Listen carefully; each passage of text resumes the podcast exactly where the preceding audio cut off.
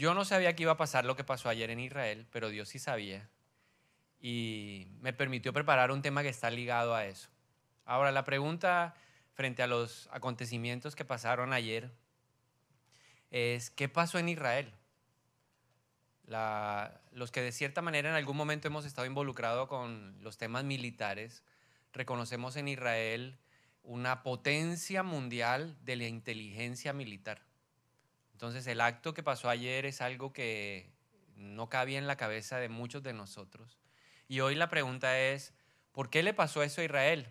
Estaba leyendo un artículo del periódico temprano en la mañana y decía que este ataque del 7 de octubre de Israel es como el Pearl Harbor de Estados Unidos, que fue en 1941 se va a generar una historia antes del 7 de octubre para Israel y una historia en lo militar, en lo estratégico, en lo milístico, en todo eso se va a generar algo después de esa fecha, así como pasó con Estados Unidos. Después del 7 de diciembre de 1941, Estados Unidos no fue el mismo.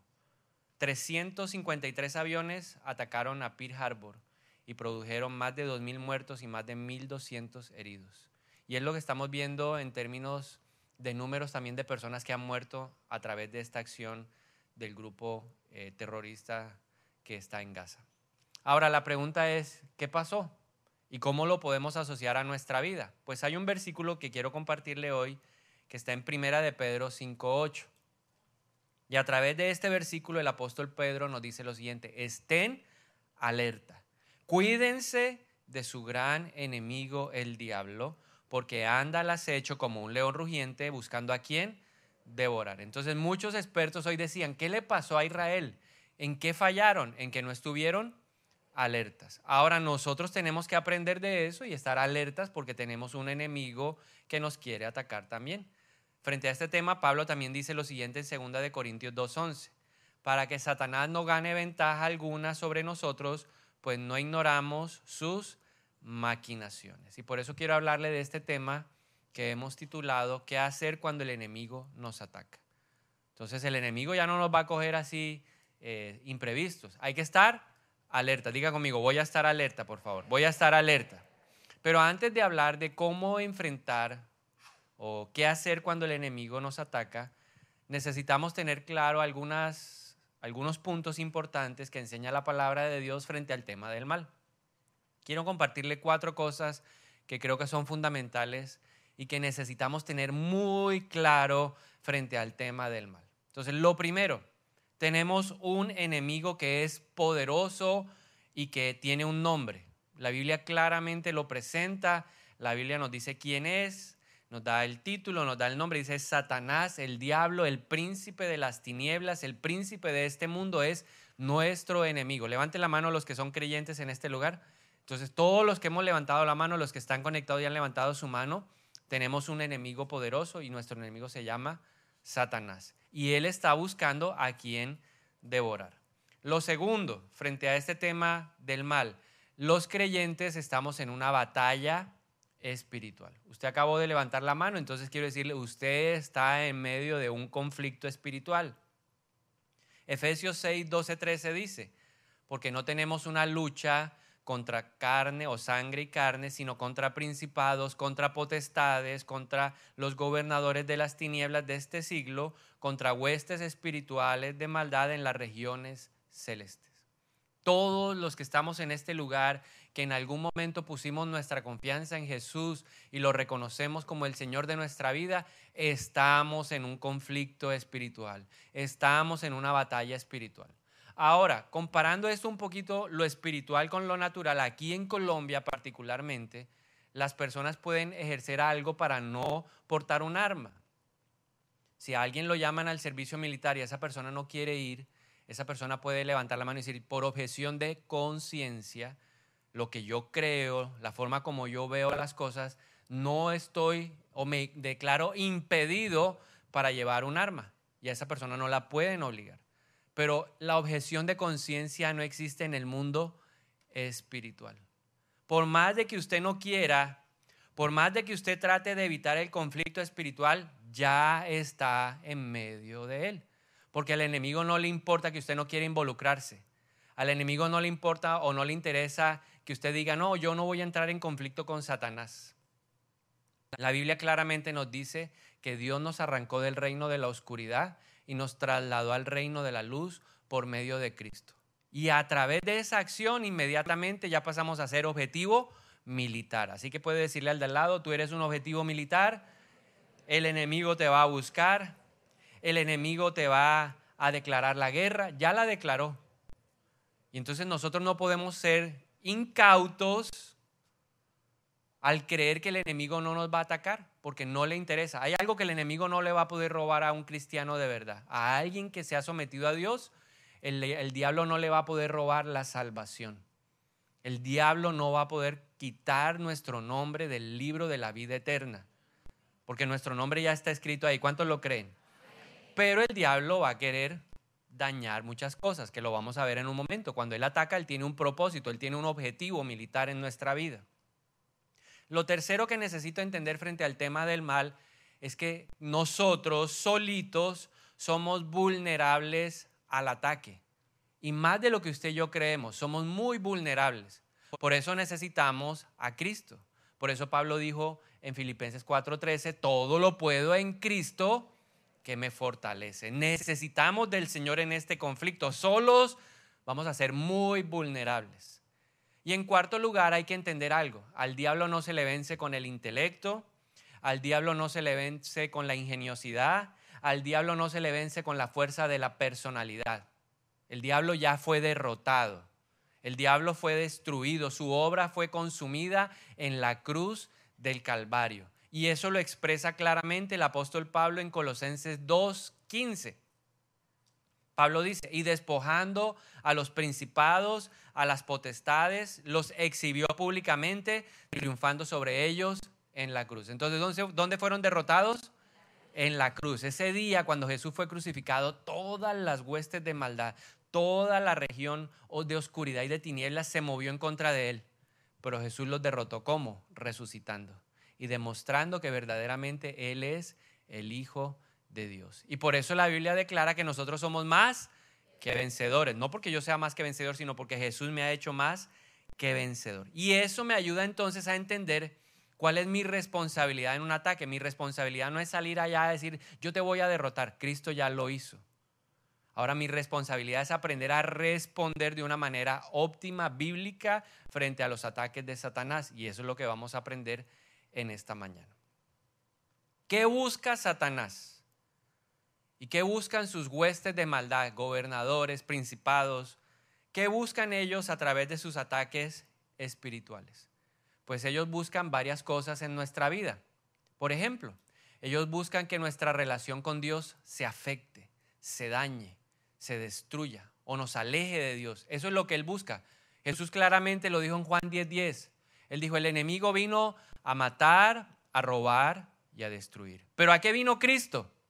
Él dijo, yo vine a darles vida y vida en abundancia. Entonces Satanás a través de sus ataques espirituales va a buscar dañar mi relación con Dios. El enemigo va a buscar dañar mi propósito en Dios. ¿Ok? No le voy a robar la vida eterna, no lo voy a lograr de que él salga de, de ese libro especial que da la eternidad con Dios. Pero yo voy a hacer que ese gran propósito que Dios estableció para su vida se pierda, que no se cumpla, que cuando Él llegue a la tumba, cuando llegue al cementerio, diga, ahí va un hombre rico que dejó, se llevó consigo todas las riquezas espirituales que había en su vida. Y eso es lo que el enemigo busca a través del ataque, desviarnos, alejarnos, dañar el propósito de Dios. El enemigo a través de los ataques espirituales busca acabar nuestra fe.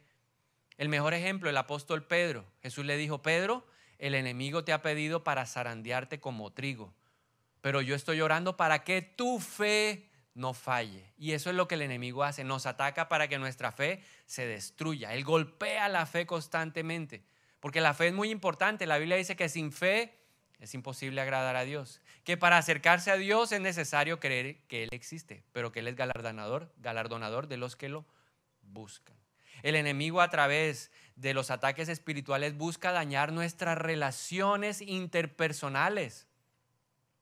Para Dios las relaciones interpersonales son muy importantes. El apóstol Juan dijo lo siguiente, quien no ama al que ve, ¿cómo puede decirme que ama al que no ve? Jesús mismo dijo, hay un segundo mandamiento. El primero es amar a Dios. El segundo, ¿cuál es? Amar al prójimo como a uno mismo. Entonces, para Dios son muy importantes las relaciones interpersonales. Para Dios son muy importantes las relaciones en la casa.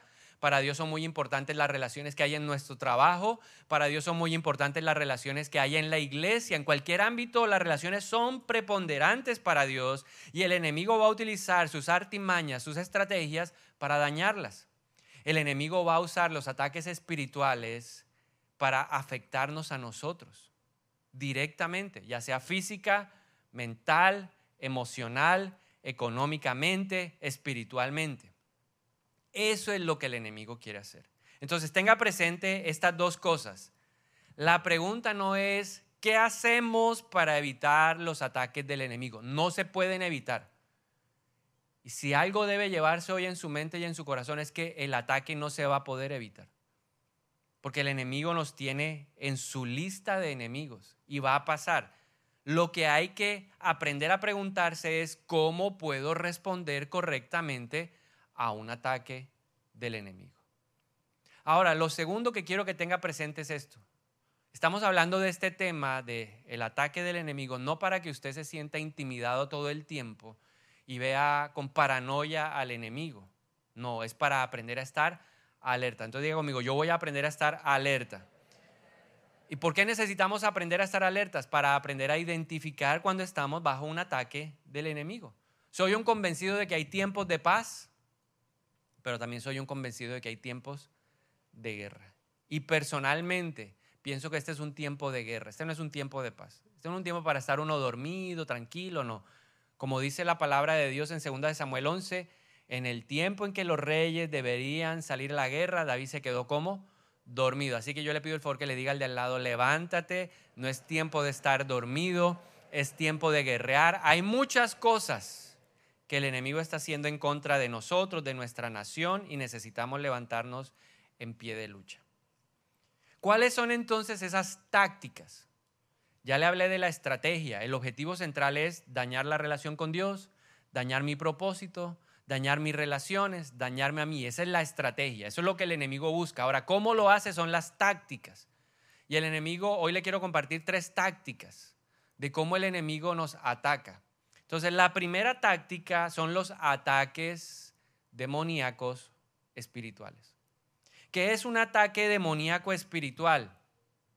Son hechos deliberados, premeditados, intencionales, bien diseñados, accionados para traer daño a una persona de cualquier manera, ya sea físico, mental, emocional, económico, relacional, espiritual.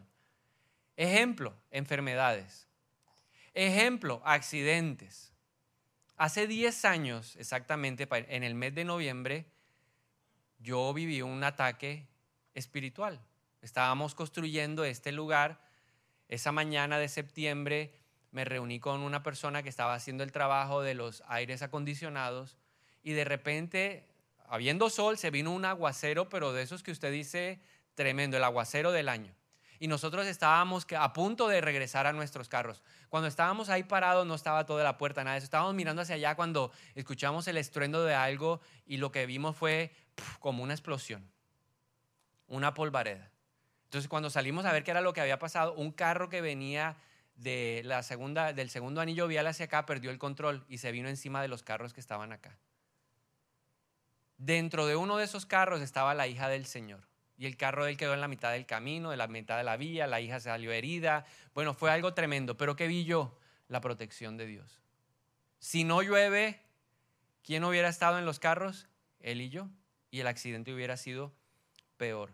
¿Quién generó eso? Estoy seguro de que fue Satanás, porque él no quería que la iglesia se hiciera. Él no quería que la, iglesia estuviera para que usted no viniera. Amén. Entonces, claramente teníamos ahí evidencia de quién estaba detrás de eso. Otro ejemplo, los robos. ¿Qué día hablé acerca de la protección de Dios? No sé si usted recuerda esa prédica. Y entonces yo dije, Dios envía ángeles, Dios pone gente que nos ayuda, que no nos roben. No tendré temor del terror nocturno. Y me estaban contando, una persona salió de aquí y llegando a la bonga la iban a atracar. ¿Quién puede generar eso? Ahora, lógicamente es una persona humana, pero impulsada por quién? por Satanás. Ahora la persona se salvó porque los que venían detrás empezaron a gritar y el, ladrón se asustó. Ahora nosotros sabemos quién lo asustó. Fue el león de la tribu de Judá. Un buen ejemplo de ataque espiritual bíblico, Job. ¿Qué dice la Biblia? Que fue, Job fue atacado por quién? Por Satanás. Claramente dice, él se presentó delante del Señor y le dijo, oye, ¿has visto a tu siervo Job? Porque Dios le dijo, ¿de dónde vienes? De rodear la tierra. Ah, qué bien. ¿Has visto a tu siervo Job?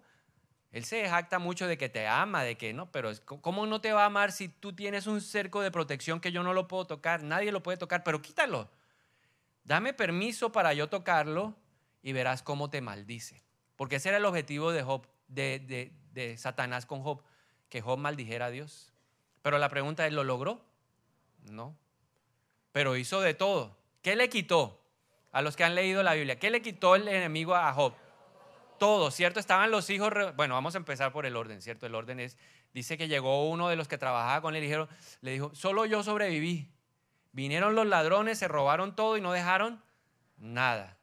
Y así le pasó con los camellos, con los burros, y luego dice, llegó otro a decirle, tus hijos estaban reunidos y vino qué?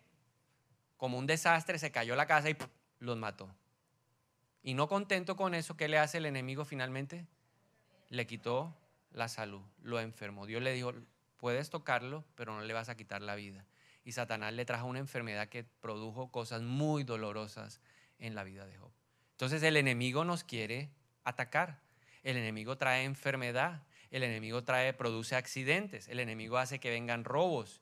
El enemigo hace que se generen condiciones eh, económicas difíciles para que la gente tenga que ser despedida. Eso es una realidad. Job lo vivió en carne propia. Pero la Biblia también nos enseña cómo responder a ese tipo de ataques.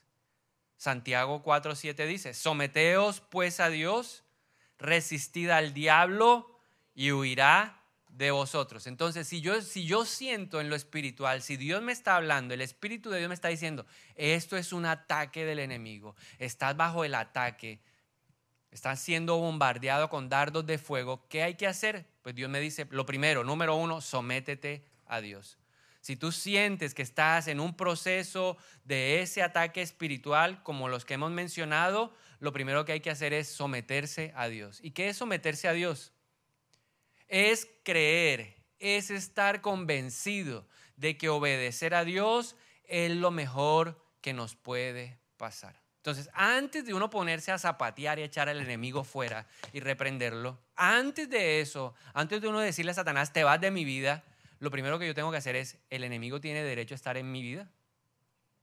¿Le he dado yo lugar a Satanás para que esté en mi casa? ¿Le he dado lugar a Satanás para que venga y me aflija con enfermedad en mi cuerpo? Porque yo creo firmemente lo que dice la Biblia. Tercera de Juan 1.2 dice, amado, yo deseo que seas prosperado y que goces de buena salud. Dios quiere verme con buena salud. Y yo sé que la enfermedad no viene de parte de Dios, porque todo lo bueno viene de Dios y la enfermedad no es para nada bueno.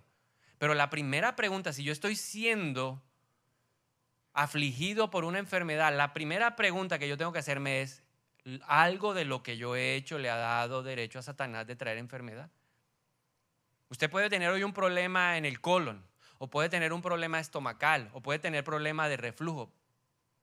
Y uno puede decir, Satanás me está enfermando, pero puede ser que antes de eso usted come mal. Todos los días eh, salchipapa. Come mal. Uy, no, tengo como un mareo, los triglicéridos en 400, pero vive comiendo chicharrón. Tengo que cerrar yo la puerta primero en lo natural para luego ¿verdad? Entrar en lo espiritual.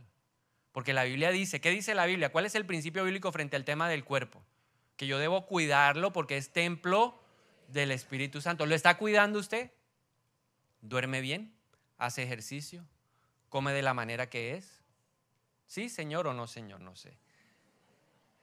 Y puede que usted hoy se sienta atacado en lo económico. Y usted dice, no, es que el enemigo me la tiene montada, es que eso yo arranco algo y eso viene y me tumba el negocio. Y puede que sí Satanás tenga las manos cochinas porque él vino a matar y a robar y a destruir. Pero la pregunta es, ¿usted está sometido a Dios en lo económico? ¿Está usted cumpliendo el principio del diezmo? Porque la Biblia dice, pruébenme en eso y verán si yo no abro las ventanas de los cielos y derramo mi bendición hasta que sobreabunde. Y yo recuerdo una administración que estábamos haciendo con Ana Milena, una pareja de la iglesia, y entonces Ana Milena estaba inspirada por el Espíritu Santo y, nos levantamos, vamos a reprender. Yo, no, pastor, estamos en un problema financiero. Vamos a reprender al devorador, porque yo daba por descontado que ellos estaban sometidos en su área financiera. Y Ana Milena arrancó en esa autoridad y yo detrás, así es, en el nombre de Jesús. Cuando ella paró y me dijo, y yo, pero me cortaste la inspiración, ¿qué pasó? Ya yo la tenía Satanás a punto de darle la patada. Y me dijo, no, no, no, vamos a hacerle la pregunta que es a ellos correcta. ¿Ustedes están diezmando? No. Y dije, no, Señor, me dejaron con las armas aquí. Quedé yo alistado aquí, ya estaba que me daba con las huestes de maldad. No, hay que cumplir que el principio bíblico. Uy, es que el diablo está metido en la casa, pero usted está cumpliendo los principios bíblicos. Paso número uno, someterse a Dios. Hechos 19, 13 al 16. Ve este ejemplo de lo que es falta de sometimiento. Dice, un grupo de judíos viajaba de ciudad en ciudad expulsando espíritus malignos. Trataba de usar el nombre del Señor Jesús, en sus conjuros y decían, te ordeno en el nombre de Jesús, de quien Pablo predica, que salgas. Siete de los hijos de Seba, un sacerdote principal, hacían esto. En una ocasión que lo intentaron, el espíritu maligno respondió, conozco a Jesús y conozco a Pablo, pero ¿quiénes son ustedes? Entonces el hombre con el espíritu maligno se lanzó sobre ellos, logró dominarlos y los atacó con tal violencia que ellos huyeron de la casa desnudos y golpeados. Y más de uno anda así por ahí, desnudo y golpeado. ¿Por qué? Porque no han cumplido el principio espiritual de someterse a Dios. ¿Por qué el sometimiento es tan importante? Porque te da autoridad. Diga conmigo, me da autoridad. Esa primera vez, esto que le acabo de contar del carro no fue la primera vez. Cinco años antes, preparando una, una prédica para una reunión, el diablo me golpeó el carro en la, frente a la iglesia. Y el que me golpeó el carro se voló. Pero yo tenía autoridad. Sí, yo le dije, Señor, yo te he dado los diezmos. Lo primero que hice fue revisar, ¿me volé algún diezmo? Y me di cuenta que no. Entonces dije, Señor, tengo autoridad. Y ahora reclamo en el nombre de Jesús que me sea devuelto lo que el enemigo me robó. No tiene derecho a meterse en esto. Padre, yo no sé cómo vas a hacer, pero a mí me devuelven la platica porque tengo que pagar ese arreglo. Y Dios lo hizo, porque el enemigo no tenía derecho legal para estar ahí. Yo tenía la autoridad espiritual para qué? Para sacarlo de mi casa, para sacarlo de mis finanzas. Eso es lo primero, someterse. Pero luego el apóstol Pedro nos dice, hay que resistirlo. No solamente ver si yo estoy cumpliendo la palabra de Dios, sino que hay una acción espiritual que yo debo ejercer. Erradamente, a veces pensamos que resistir es aguantar, es sentarse en una silla y que el diablo le dé a uno con el balde y todo. O es convertirse en el saco de boxeo de Satanás y yo resistir. Eso es resistir, que el diablo me dé con todo. Ah, no, el apóstol Pedro no estaba diciendo eso. El apóstol Pedro lo que está diciendo es cuando tú estás bajo un ataque espiritual, lo que tú debes hacer es ponerte en formación de batalla en contra del enemigo. ¿Qué hay que hacer? Colocarse en posición de batalla. Yo tengo que alistarme para pelear contra el enemigo. ¿Cómo? Usando las armas de mi milicia. El Señor nos dice, las armas de su milicia no son carnales, son poderosas en Dios para la destrucción de fortaleza. Entonces, ¿qué, cuáles son las armas que debemos emprender? Porque puede uno ver en lo natural lo que está pasando. Te están persiguiendo, te están acusando, te están señalando, eh, te están eh, a punto de sacar del trabajo. Uno ve el ataque. Pero el Señor lo que nos dice es usa las armas de, no de este mundo, sino las armas espirituales como la oración. Usted se pone a orar en el nombre de Jesús. Y el diablo tiene que huir ahora mismo en el nombre de Jesús. Usamos el arma del ayuno. Daniel ayunó. Dice la Biblia que Daniel empezó a orar y empezó a ayunar 21 días. Y a los 21 días un ángel se presentó y le dijo, Daniel, desde el mismo momento en que oraste, hubo respuesta para ti, pero había una batalla en lo espiritual. El mismo arcángel Miguel tuvo que venir a pelear contra el príncipe de Persia que impedía que la respuesta de Dios llegara a tu vida.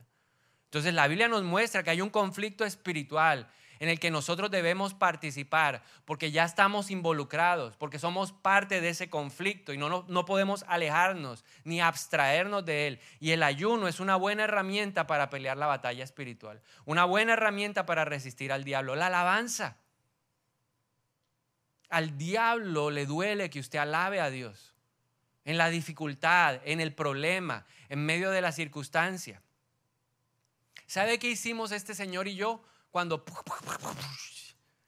Gracias Dios, porque en medio de todo no estábamos nosotros ahí. El diablo quería que nosotros maldijéramos, que dijéramos, y yo construyendo la iglesia y viene este desgraciado a estrellarme el carro. Pero que dijimos, Dios me está guardando de algo peor. Eso lo aprendí por la experiencia. La primera vez que me pasó buscando un predicador, primer invitado a la iglesia, voy a buscarlo y me estrelló yo el carro. Y yo me bajé decepcionado y cogí hacia el porque me di contra un pedacito de árbol que no vi. Yo no sabía si cascarle a él, cascarle al carro, cascarme a mí, no sabía. Y el pastor nomás que me miraba y yo, pastor, pero es que el diablo, y él me dijo, no, no, no, no, usted está reaccionando mal. Ya no voy a ir a predicar a su iglesia. Yo, no. Me dijo, no, hasta que no aprenda la lección no lo llevo, no voy. Y yo le dije, bueno, entonces, ¿cuál es la lección? Que en todo tiempo hay que darle gracias a Dios. Esa es un arma poderosa que al diablo lo estremece y lo hace retroceder. Entonces, pase lo que pase, levante las manos hoy conmigo y dígale, gracias Señor, gracias. El diablo tiene que huir a través de mi alabanza. El diablo tiene que huir a través de la palabra. ¿Cómo hizo Jesús retroceder a Satanás? Ah, con que vienes a tentarme. Escrito está, escrito está, escrito está. Jesús en el desierto, como nos muestra la Biblia, estaba en una batalla espiritual y respondió a través de la palabra. Por eso es bueno aprender qué? Biblia. Ay, espere, Satanás, ¿cómo es que dice? ¿Cómo es que dice? Eh, eh, eh, por la llaga de quién fue que? Por la llaga de Cristo yo soy sano. Él cree, Él quiere que yo sea prosperado, que yo goce de buena salud. Así que hoy me suelta en el nombre de Jesús la enfermedad. Amén. Esa es la primera táctica. Segunda táctica que utiliza el enemigo, Efesios 6:11, dice, vístanse de toda la armadura de Dios para que puedan hacerle frente a las intrigas del diablo. Entonces, la primera son ataques espirituales, la segunda son las intrigas. Una intriga es una acción mentirosa, engañosa, hábil, disimulada y malintencionada para causar división. ¿En dónde? ¿En la casa? ¿En dónde? ¿En el trabajo? ¿En dónde? En la universidad. ¿En dónde? En el colegio. ¿En dónde? En la iglesia. ¿En dónde? En todas partes. En las naciones. ¿Será que esa no ha sido la estrategia del enemigo con Colombia? Es que yo soy de fulano, yo soy de sutano. ¿Cómo lo hace? ¿Cómo siembra las intrigas? Ojo, que yo puedo ser hoy víctima de las intrigas o yo puedo ser el que suscita las intrigas. O sea, el diablo me puede estar usando a mí hoy.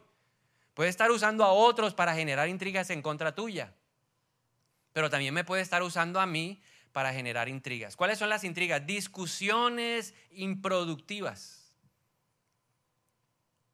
¿Usted se ha puesto a pensar por qué pelea con la mujer?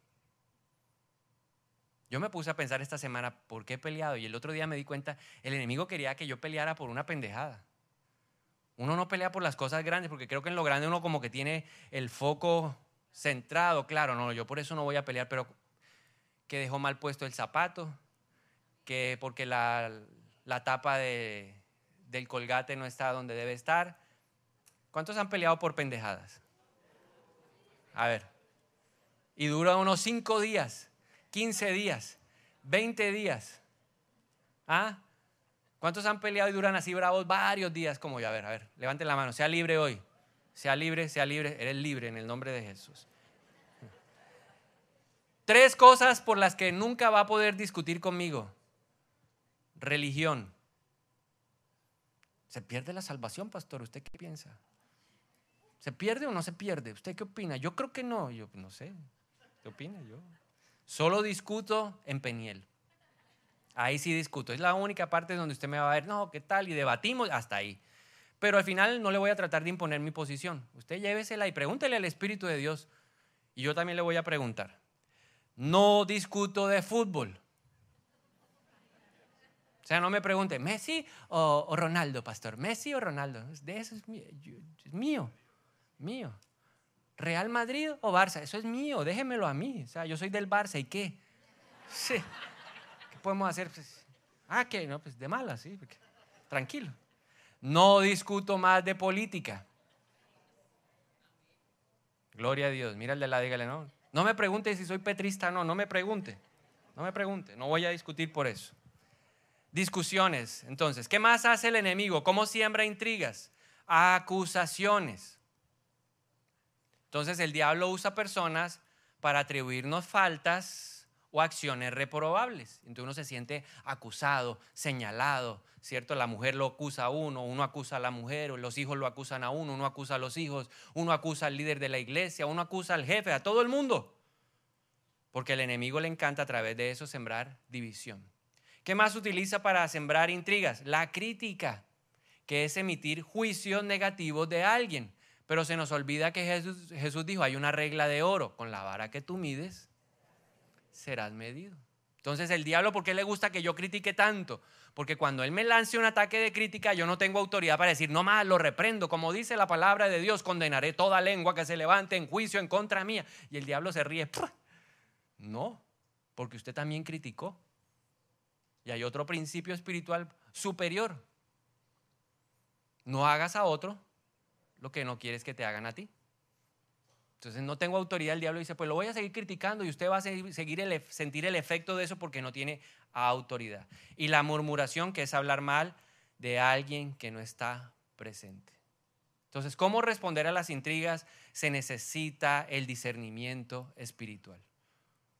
¿Cómo darme cuenta de que el diablo me está incitando a generar división con el discernimiento espiritual. El discernimiento espiritual es una capacidad espiritual dada por el Espíritu Santo para distinguir entre la verdad y el error. Uno a veces no se da cuenta de que el diablo es el que está ahí actuando, impulsándolo a uno para discutir con la pareja.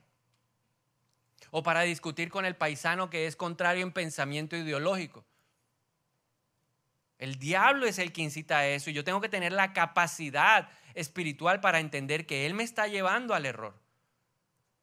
He aprendido que el discernimiento espiritual es fundamental para saber cómo enfrentar el engaño o la mentira que viene a través de la calumnia, de la crítica, de la acusación.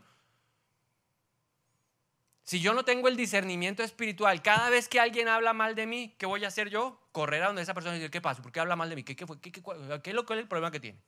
No, de frente, papá. A mí conmigo eso de ahí por la espalda, no. ¿Sí? Si usted no tiene el discernimiento espiritual, usted va siempre a actuar en la carne. ¿Qué dice la Biblia frente a ese tema? El que siembra en la carne cosecha muerte, pero el que siembra en el espíritu cosecha vida. Con eso no le estoy diciendo que no hay que confrontar. El Espíritu Dios le va a decir cuándo, si lo debe hacer o no lo debe hacer. El Espíritu Dios le va a decir, no, esta vez vas a usar el arma espiritual de la prudencia. Vas a utilizar el arma espiritual de la paciencia. A mí me pasó. Yo sabía que en mi trabajo me estaban persiguiendo. Yo sabía, ya los tenía identificados. Dios ya me los mostró. Yo sabía quiénes eran. Y un día se fueron mis enemigos a almorzar. Y yo me quedé con mis amigos y dije, ¿cómo les parece esta desgraciada? Me la tiene... Y él me decía, sí, así es, sí, sí. Y ninguno de los tres tenía el discernimiento para saber que las mujeres estaban aquí al lado, no se habían ido.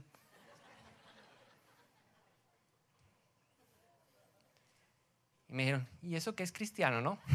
yo, uy, trágame tierra porque peleé sin discernimiento espiritual. Entonces necesitamos el, discernimiento espiritual.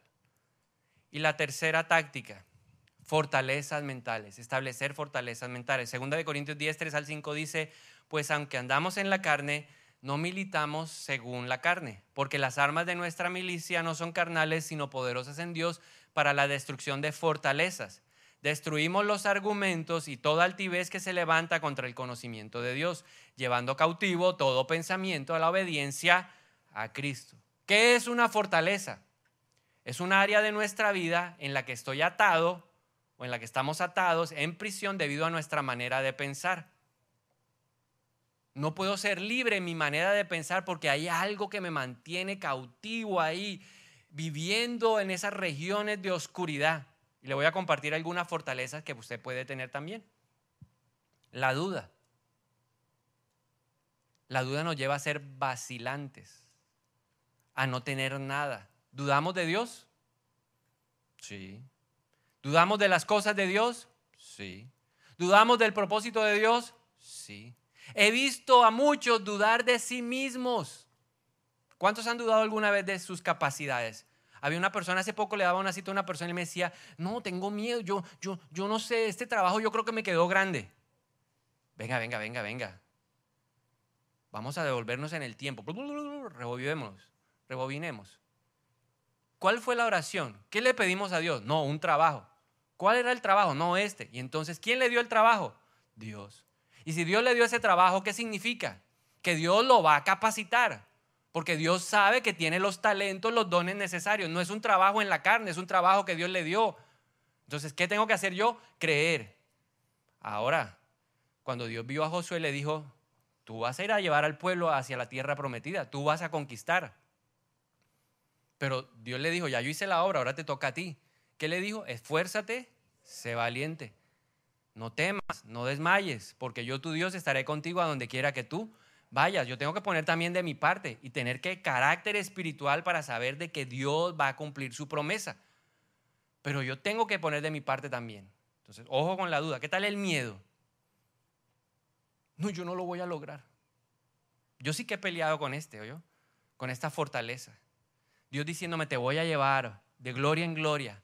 Vamos a estudiar al exterior. Y yo lo único que veía, y me acuerdo tanto que viene el noticiero, y no, Londres, tal, y yo, voy Londres, ya voy a ir allá. Tal. Cuando lo único que yo veía, en vez de ver el Tower Bridge, el London Bridge, todo lo bueno de Londres, vi a un tipo con un cartelito así.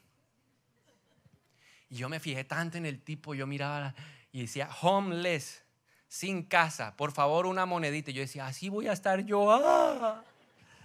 El miedo paraliza. ¿Qué tal esta fortaleza? La soledad. El diablo nos habla y nos dice, siempre estarás solo, serás un desdichado. La fortaleza de la lujuria. Ese pensamiento que nos dice, satisface tus necesidades, especialmente las sexuales, de manera incorrecta. ¿Qué tal la fortaleza de los celos? Que le habla a la gente y le dice, oye, ¿no te has dado cuenta que a ti no te atienden como te lo mereces? Pero mira cómo atiende al otro. Mm. La fortaleza del rechazo. Te lo mereces. Que nadie te, mire, que te ninguneen. La culpa, eres una vergüenza. La codicia, deberías tener todo eso. No importa, tú te lo mereces. ¿Qué tal esta fortaleza? La falta de perdón. ¿Cuántas veces has sentido que en su voz, en su mente se oye una voz que le dice, lo que te hicieron es terrible, mira cómo te abrió los ojos? mira cómo te habló, mira, mira, y uno empieza a recordar las palabras y, y viene otra fortaleza que se llama enojo. Y entonces el enojo le dice a uno, pero no estás muy bravo, mejor dicho, se ríen de ti con que tú vengas a hablar de esa manera y uno, ¿sí? ¿Cuántos han oído esa voz? Uno, dos, tres, menos mal son como yo. Los demás, gloria a Dios, son, gracias Señor, son tan espirituales, Dios. La fortaleza del desánimo, no lo intentes, no vale la pena, nunca lo alcanzarás. La fortaleza del orgullo, no te rebajes. No te acomodes a las debilidades de otro, no sirven para nada. ¿Y qué tal los complejos? El de inferioridad. No, es que usted sí, ¿verdad? Colombiano, costeño, monteriano. No, no, se llevó el combo, no. ¿Qué hay que hacer con las fortalezas? derribarlas. ¿Cómo lo hacemos? Juan 8:32 Jesús dijo, hoy conocerán la verdad y la verdad los hará libres. Ahora, ¿de qué verdad está hablando Jesús? De la palabra, pero no una palabra recibida o adquirida de cualquier forma, es a través de la revelación. Necesitamos revelación de la palabra de Dios. Usted quiere derrotar esas fortalezas, es a través de la revelación. Conocimiento revelado que viene por leer la Biblia. Conocimiento revelado que viene por escuchar enseñanzas. Conocimiento revelado que viene por estudiar en un discipulado. En Peniel usted puede adquirir revelación de Dios para su vida. A través de esa manera podemos enfrentar entonces las tácticas del, del enemigo. ¿Qué hacer cuando el enemigo nos ataca? Entonces, para resumir, primer ataque o primera táctica, los ataques espirituales. ¿Cómo los vamos a resistir? Nos sometemos a Dios, resistimos al diablo y el diablo huirá de nosotros. Segunda táctica de combate del enemigo, las intrigas. ¿Qué vamos a hacer? Vamos a pedirle a Dios, al Espíritu Santo, que nos dé discernimiento espiritual. Él nos va a decir cómo reaccionar. Aún nos va a decir, no abra la boca porque usted se va a convertir en una piedra de tropiezo para otro. No participe de esa conversación. Cállese la boca. Huya. Él nos va a dar a través del discernimiento eso. Y la tercera táctica son las fortalezas mentales. ¿Y qué hay que hacer con las fortalezas mentales? Derribarlas. ¿Con qué? Con la verdad de Dios. ¿Qué dice la Biblia? Que yo todo lo puedo en Cristo que me fortalece.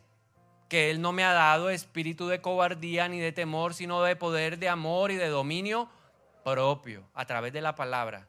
Ese conocimiento revelado, yo lo voy a poder vencer. Yo voy a poder vencer a través de, ah, tengo orgullo. La Biblia dice que yo no debería tener un concepto más alto de mí mismo del que debería tener. Espíritu de Dios, dame el equilibrio para verme como tengo que verme, ni acomplejado ni orgulloso, como tú quieres que yo me vea. Esa es la verdad. Entonces lo invito en esta mañana a orar.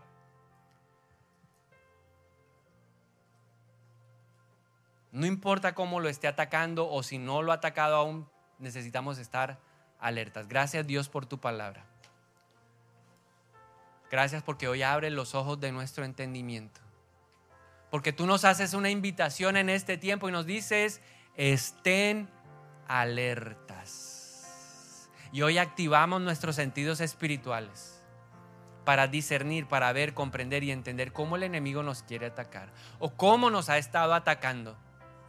Te pedimos perdón si hemos sido pasivos, si hemos sido negligentes, si hemos sido tardos en levantarnos en pie de lucha en contra de nuestro adversario. Hoy reconocemos que lo que necesitamos en esta mañana es someternos a ti en primer lugar para tener autoridad en el mundo espiritual. No queremos ser como los hijos de este sacerdote que hacían cosas fuera de la autoridad de tu palabra. Nosotros hoy queremos buscar la, la protección divina de tu palabra, porque sabemos que cuando estamos sujetos a tu palabra tenemos autoridad y por eso te pedimos perdón hoy Dios. En todas esas áreas de nuestra vida que hoy están siendo atacadas, te pedimos perdón.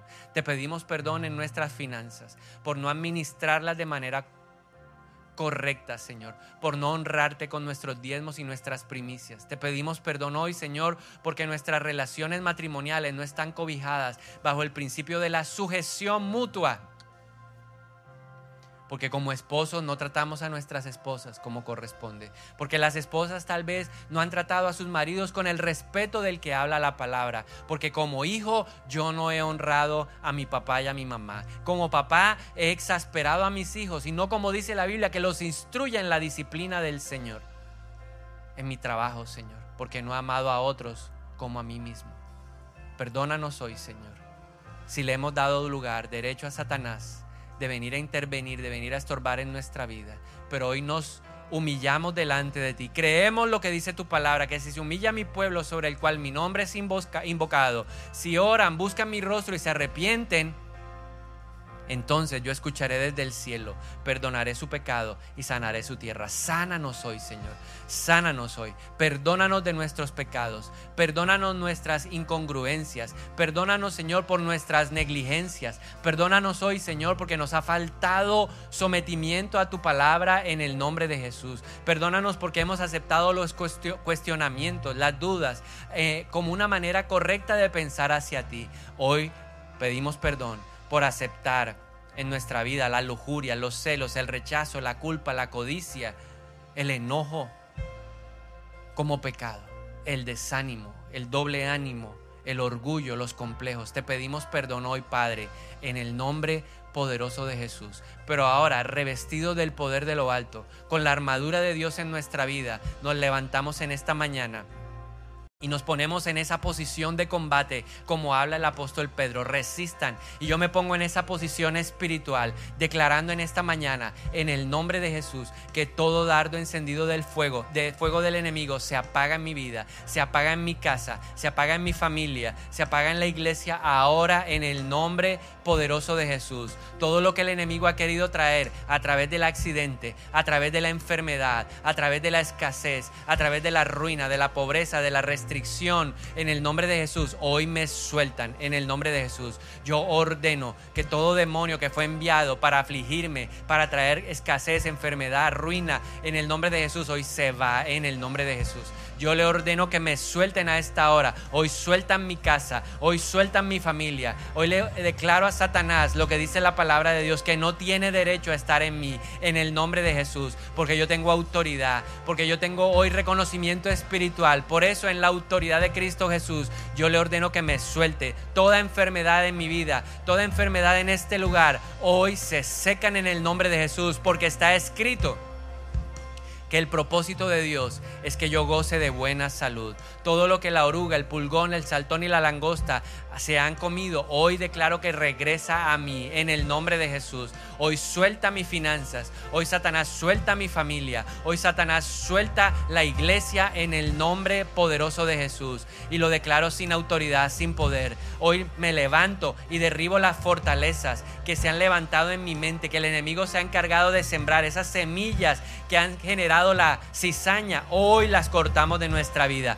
Hoy se va la duda, hoy se va la incredulidad. Hoy en el nombre poderoso de Jesús yo renuncio al temor, porque Dios no me ha dado espíritu de cobardía, Dios me ha dado espíritu de poder, de amor y de dominio propio. Todo pensamiento de soledad, todo pensamiento que trae desánimo, todo pensamiento que trae tristeza, desolación, deseo de morirse, hoy se va. Ese espíritu de muerte que me rodeaba, que me hablaba y me decía, mejor muérete, maldice a Dios y muérete. Yo a ese espíritu le ordeno que me suelte ahora. Todo espíritu que trae tristeza del alma, que trae esa eh, pensamientos catastróficos, sale ahora, fuera en el nombre de Jesús. Yo renuncio hoy al leviatán. Yo ato a ese leviatán, a ese hombre fuerte de orgullo y reprendo ese espíritu inmundo en mi vida ahora. Todo lo que quiere traer a mi vida, incubo, sucubo, esos pensamientos sexuales desordenados, yo les ordeno ahora que salgan de mi mente en el nombre de Jesús, fuera. Todo lo que hace que yo sea un hombre iracundo, violento, celoso, compulsivo, sale, me suelta ahora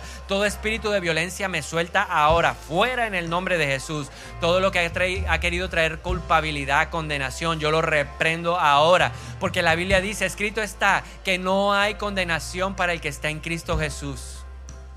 Las cosas viejas pasaron. Esa falta de perdón hoy yo la derribo, la desarraigo de mi vida a través del perdón. Yo soy capaz de perdonar. Porque no estoy solo en este proceso. El Espíritu de Dios está conmigo. Te doy gracias, Señor, porque yo puedo perdonar y puedo bendecir al que me maldice. Porque escrito está, paga el mal con bien.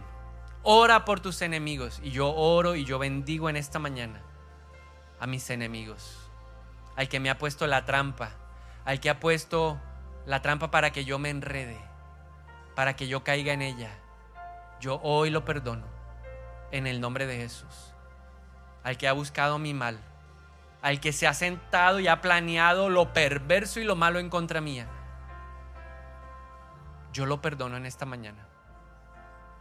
Al que yo sé que está sembrando cizaña, intrigas, calumnias, murmuraciones, críticas, chismes. Y yo ya me han llegado al oído esos mensajes. Yo hoy lo perdono en el nombre de Jesús. No voy a usar las armas de este mundo. Porque la Biblia dice, ora por él y bendícelo. Y sabemos que Dios se levanta hoy y pelea por nosotros. Porque escrito está, ay de aquel que se mete con uno de mis hijos. Ay de aquel. Señor, y yo te dejo a ti la justicia. Te dejo a ti en tus manos esa situación, esa circunstancia de aquellos que han hablado mal de mí, que me han calumniado, que me han criticado. aun que me han llevado a instancias legales. Yo los perdono hoy y te doy gracias porque soy libre, soy libre, soy libre. Derribamos esas fortalezas de rechazo, de señalamiento, de juicio. Yo las derribo en el nombre de Jesús. Porque escrito está que yo me levantaré y condenaré toda lengua que se levante en juicio en contra mía. Porque ahora yo tengo autoridad, porque yo he confesado mis errores, porque le he pedido perdón a Dios por también por mis impertinencias, por mis juicios desmedidos en contra de otras personas y ahora yo tengo autoridad y puedo declarar que esos juicios no tienen autoridad y poder sobre mi vida, no tienen autoridad y poder sobre mi familia. En el nombre de Jesús no tienen autoridad y poder sobre la iglesia. Y me desato y me declaro libre en esta mañana. Y proclamo lo que dicen las escrituras. Soy más que vencedor. Yo levanto mis manos a esta hora y proclamo mi victoria en el nombre de Jesús. Victoria en lo físico, victoria en lo mental, victoria en lo emocional, victoria en lo laboral. Hay victoria en lo económico ahora en el nombre de Jesús en la autoridad de Cristo. Yo proclamo esa victoria hoy y le ordeno a mi enemigo que retroceda en el nombre de Jesús. Hoy Satanás me suelta. Hasta aquí estuvo conmigo. No tiene más autoridad y poder hoy en el nombre de Jesús.